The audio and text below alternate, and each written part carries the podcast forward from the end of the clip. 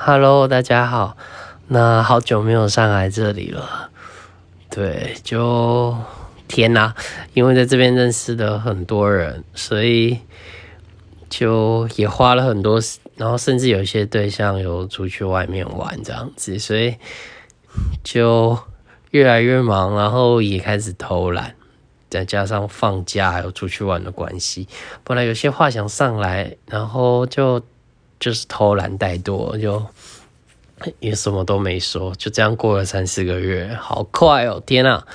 那聊聊一下，就是这个武汉肺炎好了。对，因为我嗯，我们公司其实一月多的时候有去韩国，那时候就是还没有大流行，只是在潜伏。对，然后后来二月多的时候开始真的开始。爆出来了，然后我就因为去年我就买了机票，我就去了新加坡，对，然后整个新加坡其实我以为平常日就是那么少人，但其实是后来在就是在当地的人跟我说的时候才发现，原来就是当时新加坡那时候三月五号到九号吧，那一段时间其实路上的人已经少很多，但是。那边人其实都不戴口罩，诶，还蛮，就是还蛮那那那个时候还蛮神奇的。就是我本来有戴口罩去，然后后来没有戴口罩，这样子我就想说，那就跟大家一样。但是在那边其实也那时候也都买不到口罩。那到现在，其实台湾真的防疫真的，我觉得非常的厉害。但我自己的感觉是，我不知道这样有没有唱衰，但我觉得这个。这个武汉肺炎真的防不胜防，因为听说就是有的，呃，有的是就是好像超过两个礼拜，但是还有有的好像听说也有是验了两次，第三次才是阳性。对，但是我觉得我不知道，就是我们可以慢慢延缓它的就是扩散，但是我觉得也许到了一个。点之后就是它会还是会失控这样子，我我的感觉啦，我对，因为它不像 SARS，好像就是有有重的跟没有重的那个症状会差很多，反而是说有的看不出来。那因为像我去了新加坡，然后回来之后我就全程都戴口罩，对，因为那时候新加坡升级到。从一诶，从三级升到二级，所以我回来全部戴口罩。然后第一周上班的时候，其实大家都很害怕，我我也能理解。对，那嗯，该怎么讲？就是诶，当到第二周的时候，结果呃，就是我身体有点不舒服，然后就头晕之类的，我就去快筛，然后就自我隔离了三天这样子。那其实。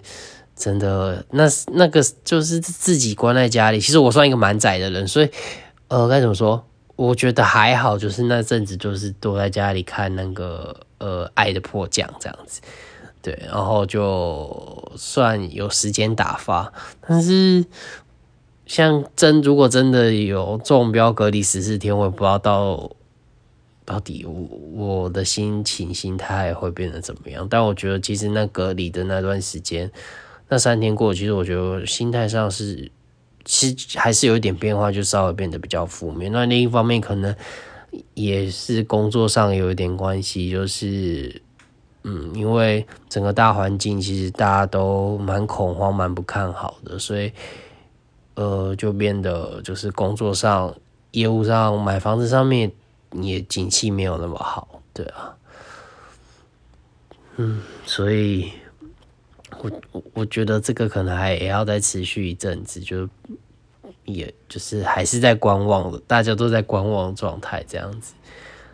对啊，就蛮我觉得，哎，真的是只能调试自己，就是整个环境这样子，像像不管哎，上上 First Tree 这边我偷懒之外，我平之前会做的静心冥想这个动作，我也因为。就是很忙的关系，也偷懒，然后我觉得我的心态上就是这可能其实前兆就有，甚至一个月，甚至半个月，甚至一个月之前我的我觉得我的就是状态，人的状态就不是很好这样子。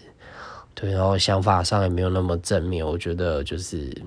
有点负面负面的样子。到现在，我觉得我稍微有转向好一点点，但是我觉得我还要再努力一下，对，努力去调整自己的状态，去找到一个平衡点，让自己的波段朝向正能量那边去走。对，对，如果不能偏向，至少也要。在中间一点，因为我觉得我是相信说，就是好的频率、好的状态是会吸引更多好的东西来。不要像我现在，不要像就是一直往负面的地方思考，不管是在工作上、情感上也都是。天啊，我也不知道我在讲什么，反正就拉里拉扎的。那其实比较有趣的是去做快筛啦，去做快筛的时候，其实就被带到一个小房间，然后问诊的时候就。嗯，就是医生会进来啊，医生没有进来，从打电话到第三次的时候，医生才进来问诊，然后帮我，他是先帮我照 X 光这样子，因为我那时候呼吸困难。结果那个进来的护士小姐，她是整个全副武装，我看了我就觉得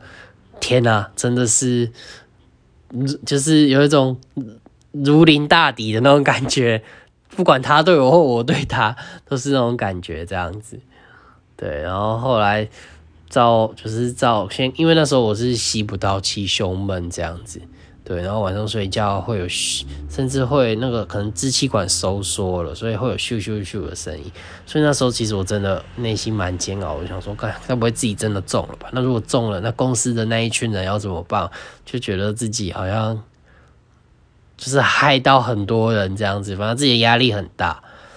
对，然后来就真的是好险没事，只是就是急性支气管炎而已，对啊，所以我刚刚会上来是因为刚刚听到小小说他可能要被隔离了，然后我就想说，哎，好，刚好这个时间点上来就也讲一讲自己的心情这样子，对，那。就先这样子，我觉得也讲的有点久了，先这样喽，看过几天要再分享些什么，啊，拜拜喽。